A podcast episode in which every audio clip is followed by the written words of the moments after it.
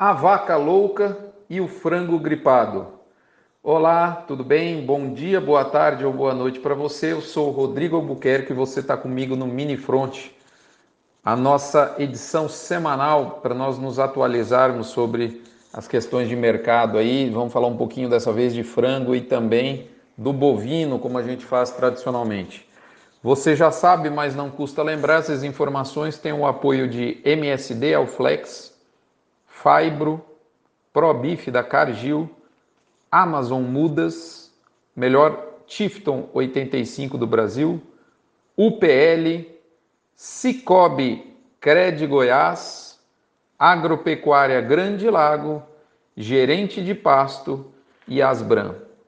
Pessoal, semana agitada, eu gravo esse áudio aqui para vocês, podcast, é importante a gente datar, já que a gente está num momento de notícias sanitárias e isso muda, né, as coisas mudam aí ao sabor dos tweets e dos minutos, mas eu gravo isso, é, essas informações no dia 3 de março, sexta-feira, às 11 horas da manhã, em face do que já aconteceu nesse momento, primeiro ponto. Mas Vamos falar um pouquinho então da, da vaca louca, né? Ou quase louca, na verdade é um marruco, né? Foi um boi de nove anos que estava esclerosado e que foi de fato, conforme o Ministério da Agricultura na noite da quinta-feira prontamente comunicou eh, de maneira oficial, o laboratório canadense confirmou que é um caso de encefalopatia espongiforme bovina ou EEB atípica, que é um caso não ligado a nenhum risco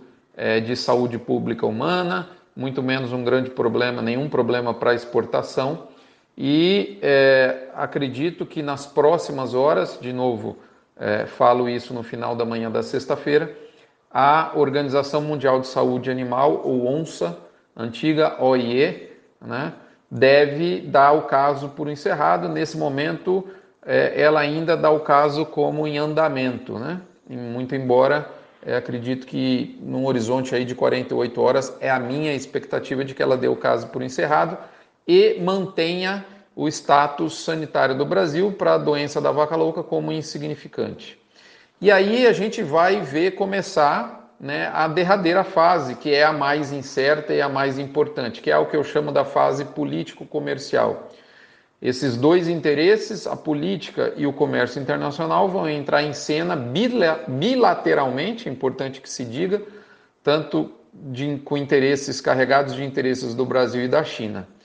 Eu sempre digo que a caneta política costuma obedecer ao estômago do comprador, mas isso tem é um aspecto importante, eu diria fundamental, mas tem outros que envolvem essa decisão quando a gente fala em questão política né? É, é difícil a gente dar algum, algum contexto, mas essa, o retorno da, do comércio depende de uma autorização da China e eu tenho aí três cenários de tempo para que esse comércio seja prontamente restabelecido. Um cenário otimista, menos de sete dias após a Organização Mundial de Saúde Animal encerrar o caso, um, uma expectativa mediana, que é o retorno ao comércio entre 8 e 15 dias após a onça encerrar o caso, uma expectativa mais conservadora, um retorno ao comércio entre 16 e 30 dias e uma expectativa pessimista, um retorno ao comércio bilateral Brasil-China de carne bovina acima de 30 dias após o fechamento do caso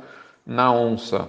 Eu, particularmente, é, é, coloco essas datas como meramente chute né, de um sujeito que raciocina com o que a informação que você tem e que eu tenho também é um raciocínio considerando ambições políticas de ambos os lados, situação de governo, é, é, oferta e demanda de carne no mercado interno e externo, do Brasil, da China e do mundo, enfim. A gente joga tudo no liquidificador. Eu estou otimista, acredito que é razoável a gente pensar num retorno nessa primeira faixa aí de sete dias, mas é chute nada mais do que isso, porque a decisão política ela é, ela é quem, quem executa, é, ela é quem define e ela é absolutamente incerta.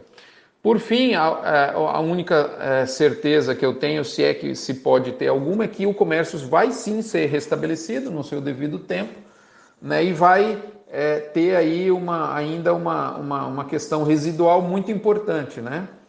Além do tempo né, que vai demorar para ter essa, esse restabelecimento, porque o comércio de, de boi gordo no Brasil está meio que congelado, então há um certo represamento de animais, e quanto mais tempo decorrer né, dessa interrupção do comércio, mais esse represamento vai pesar na reabertura desse comércio. E a segunda questão é se uma eventual produção de carne entre a data da autossuspensão do Brasil, que foi 22 e 23 de fevereiro, até a data do retorno futuro ainda incerta, e digo mais, o estoque de carne em solo no Brasil em deslocamento do mar entre essas datas, se, se esse volume de carne poderá ser enviado e ou entrar na China, tal como foi em 2021. Em caso positivo, frigorífico aí que tem apostado em bancar o caro estoque de carne poderá ter comprado arroba precificada no mercado interno do Brasil e vender essa carne com preço de China. É, no, no 2021 foi o que aconteceu. O, o, nem mais, nem o mais otimista com relação ao destino dos estoques entre a data de interrupção e a data de restabelecimento do comércio, é, é poderia imaginar que tudo poderia ser aproveitado pudesse ser aproveitado como foi naquela ocasião. Vamos ver como é que vai ser dessa vez. Bom, é isso, os acontecimentos vão, vão as declarações do Ministério da Agricultura, é importante a gente se pautar por isso. É, a gente se pauta muito aqui no Notícias do Front por essa questão oficial, posicionamento oficial e o, posicionamento da Organização Mundial de Saúde Animal. Agora, o que, que a gente tem o que falar é que é isso. Nos próximos horas ou, ou, dias ou semanas nós vamos ver a solução final desse caso.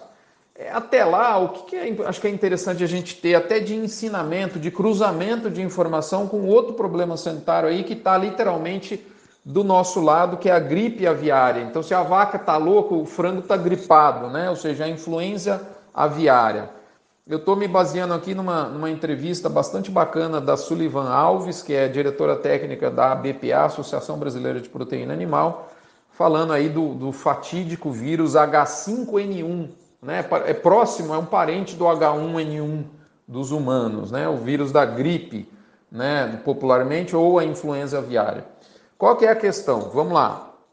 Primeiro, acho, acho que tem, tem uns pontos aqui de ensinamento né? Esse é um problema que está mundial da, da influenza aviária. É, acho que dá para ter um ensinamento cruzado com a questão da vaca louca, ou seja, o que, que o, o, o frango gripado pode emprestar de conhecimento para a vaca louca, né? É, e, e, os impactos, porque a gente está aí numa situação bastante preocupante com relação à, à gripe aviária. O que, que teria de impacto com relação a, ao bovino, né? A carne, enfim, ao boi. Vamos lá. Primeiro, vamos entender é, o, a, hoje a gripe aviária ou influenza aviária é um problema mundial, né? existe um, um, uma, uma, epidemia mundial. É, o, o, grande problema é que é, o Brasil está muito próximo dos últimos casos que estão acontecendo aqui no, como Uruguai e Argentina, onde já a gente tem relatos de problemas com animais silvestres e a Argentina essa semana soltou relatos de problemas, além de animais silvestres, com animais de criação. Né? Isso, isso é, uma, é, uma, é, um, é, é um problema grande, inclusive já atingindo granjas comerciais na Argentina. Né? A grande questão é que aves silvestres elas migram, então elas saem de um país para o outro levando potencialmente o vírus. É, estão muito próximos os casos, né? no Uruguai, a, a menos de 200 quilômetros da fronteira com o Brasil, e o Uruguai é onde as aves silvestres no, Cone Sul, no sul do Cone Sul se encontram, e, e várias delas é, que vêm já contaminadas né, da, das Américas, do, América do Sul e, e América também, Central e América do Norte, elas vão subir pelo Brasil. O vírus tem alta patogenicidade, numa granja comercial ele é absolutamente desastroso. Vale lembrar que o Brasil não tem essa doença, não tem relato. A gente não vacina nossos frangos e o Brasil, como muito bem lembrou a diretora da BPA, tem um plano de vigilância sanitária muito efetivo. O Brasil, inclusive, é o maior exportador de frango do globo terrestre. Né? Ele exporta hoje, tem passe livre para mais de 150 países, num mercado que movimenta 7,6 bilhões de dólares ao ano.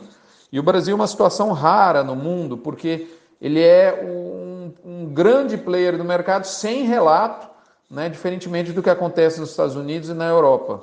Então, por exemplo, 80% da exportação de frango, do comércio de frango no mundo, é feito é, por Brasil, Estados Unidos, União Europeia e Tailândia. O Brasil domina 33% da exportação mundial do comércio internacional de frango, ou seja, de cada 10 bifes, filés de frango, porções de frango, é, um terço disso é brasileiro.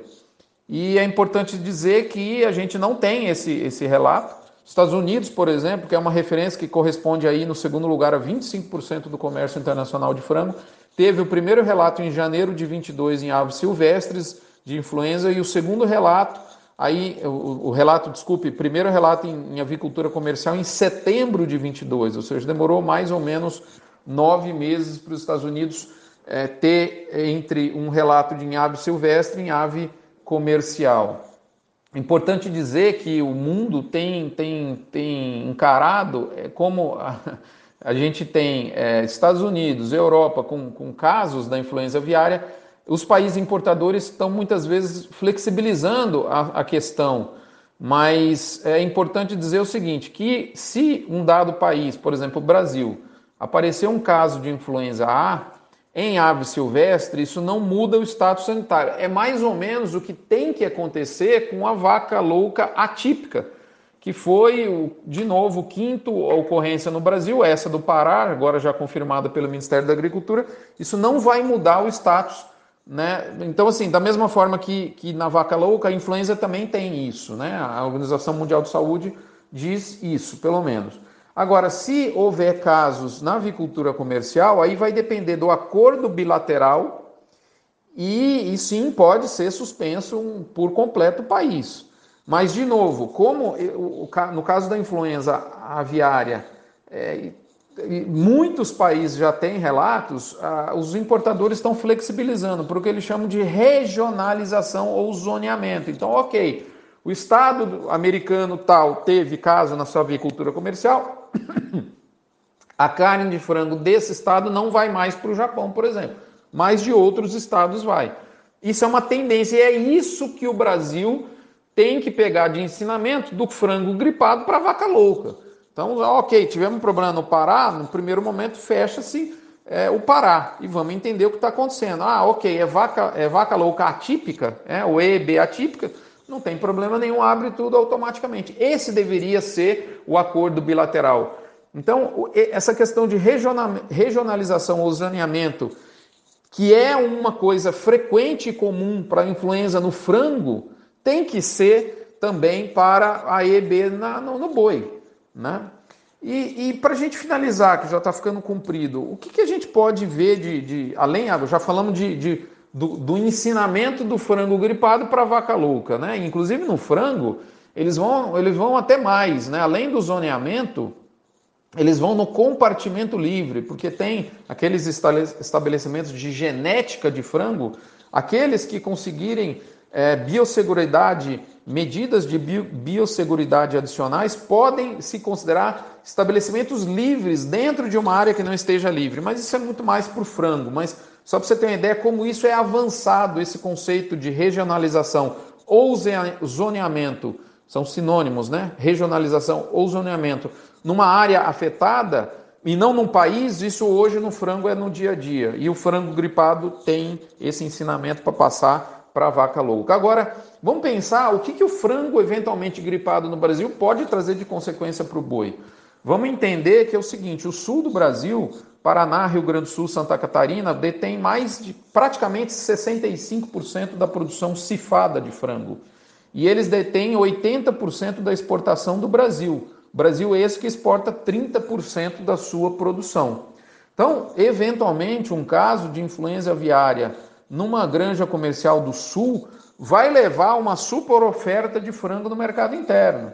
É, Estima-se aí mais ou menos 28, 30 dias para a gente ter um stamping out, que é aquele abate sanitário, um isolamento da região, e, e aí, lógico, de acordo com o protocolo bilateral, o Brasil né, tentar estabelecer esse zoneamento. Mas isso, num primeiro impacto, dá uma super oferta de frango no mercado interno e essa carne cai de preço. né? Vale lembrar que é, a influenza é uma zoonose. Existe, existem casos dela cometer humanos, mas praticamente todos, se não todos, são trabalhadores que lidam com as aves. O vírus, ainda que ele resista ao congelamento, e é por isso que ele é um problema para a exportação de carne de frango, ele morre com a cocção ou, ou com o tratamento normal de, um, de uma comida, né? De, de, um, de uma que se entende que uma carne de frango tem que passar. Então, ainda que seja uma zoonose, a influenza, o H5N1 pode cometer humanos, e inclusive já levou a mortes de humanos, mas em geral são trabalhadores de granja, trabalhadores que estão aí lidando com muita proximidade com aves infectadas e não um consumidor de carne de frango. Mas pelo momento da superoferta, no eventual contato, é estimado que a, que a carne de frango cai, o que é ruim para o dianteiro bovino.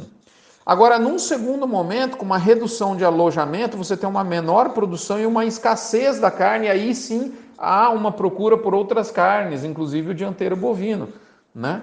Agora, um impacto, para a gente finalizar aqui, que, que seria muito grande no mercado brasileiro, seria um impacto indireto pelo consumo de milho. O frango, eu vi alguns dados aqui, podemos falar aí a avicultura de corte como mais ou menos 45, 50% da produção de milho brasileira. Então, no caso de um alojamento menor, existiria uma, uma eventual redução na demanda de milho e provavelmente impacto no preço dessa commodity, aí beneficiando o custo de produção de um bovino confinado. Então, esses são os principais pontos de contato entre a, influenza aviária, de maneira rapidamente passado aqui, a gente precisa estudar um pouco mais esse assunto. E o principal, são esses que eu comentei, né? E o principal ensinamento aí que o frango gripado pode passar à vaca louca, que é o conceito de regionalização e trabalhar melhor, que é uma coisa que urge, o acordo bilateral. Moçada, é muita informação, espero ter contribuído. É, não imaginem vocês que ah, é um problema do frango. Não, a gente está vivendo aí um, um, mundo diferente. Você veja bem, Brasil é, exporta 30% mais ou menos da sua carne bovina, 30% da sua carne de frango e cada vez mais a gente vai ouvir falar de problemas sanitários. Então eu ainda vejo nas redes sociais, ah, mas será que esse, esse boi lá do Pará de fato existiu? É assim, negacionismo com relação a problema sanitário não é uma boa saída. Vamos entender o assunto, nos proteger, negociar melhor os acordos bilaterais principalmente tentar trazer para o boi a regionalização, que já é algo comum no frango, entender os pontos de contato de uma eventual mudança e caso de, de, de influenza aviária no Brasil, que isso tem sim impacto no bovino. Né? Então a gente, a gente precisa estar ligado com isso. Espero ter ajudado. Um abraço, fiquem com Deus, até a próxima semana. Não esqueçam da campanha do Agro contra o Câncer. Doando um real por cabeça abatida, por bovino abatido, ao Hospital de Amor, você não esvazia seu bolso e, ao mesmo tempo, enche de fé, chance de cura e esperança alguém que precisa muito e está num hospital, num leito de hospital num momento desse. Um abraço, fiquem com Deus, até a próxima.